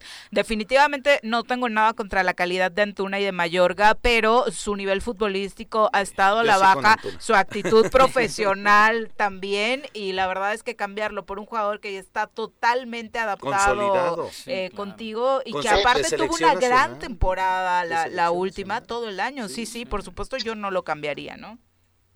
Sí, sí, sí, creo que es un cambio por el momento en el que viven los tres futbolistas. Creo que actualmente el, el único de los tres que ha sido seleccionado nacional o se lo ha ganado es el Piojo Alvarado en estos últimos momentos y también creo que si Chivas quiere reforzar un equipo verdaderamente para ser campeón, no haría, una, no haría un intercambio de, del, al 2 por 1 e iría directamente a comprar al Piojo Alvarado, así que... Porque aparte eh, Antuna le salió súper caro, incluso perderían, si muchos están poniendo eso sobre la mesa de, oye, Cruz Azul ganas porque este costaba más, no tenemos la culpa de que otros hayan, les hayan visto la cara, ¿no? ¿no? En fin. Se depreció. y lo de Córdoba con Tigres, pues no es sorpresa porque Miguel Herrera cuando estaba en América ya había visto las capacidades de, de Córdoba. Sí, además de que se, bueno, no ha jugado con eh, Solari, se dice que no tiene una buena relación desde que le dieron la 10, no sé qué pasó con, con Sebastián Córdoba, que tiene muy buenas condiciones, pero que ahora pues eh, suena muy fuerte para Tigres e incluso opción a compra que aplicaría este equipo de, Nos vamos a Miguel Herrera. Sí, yo creo que si no le gustaba a Córdoba la posición, se lo hizo de su conocimiento a Solari, al parecer ahí iniciaron las discrepancias, según ha contado el propio técnico, pero bueno, se sigue moviendo el fútbol estufa y eso es lo importante. Y ya el lunes platicamos si hay algo eh, más concreto, mi querido Bruno. Muy buenos días. Claro que sí, Viri, saludos a todo el auditorio, gracias. Un abrazo, mi querido Chacho. Muy Viri, muchísimas gracias, gracias, por, por, haberme invitado, gracias Pepe, no, al contrario, ya nos encantado. Vamos, Pepe, muy buenos gracias, días. Viri, buen fin de semana a la gente. Queridos amigos del Zoro, amigas, disfruten mucho las posadas, cuídense, sigan con el escudo de la salud, recuerden por favor, y por supuesto mantengámonos bajo resguardo eh, mientras sea necesario, conviviendo con la gente que sí se está cuidando. Ya nos vamos, que tengan excelente fin de semana. ¡Uy! ¡Se acabó! Pues así es esto. Esta fue la revista informativa más importante del centro del país. El Choro Matutino. Por lo pronto, el Choro Matutino. A bailar el Choro Matutino. Y a gozar, el Choro Matutino.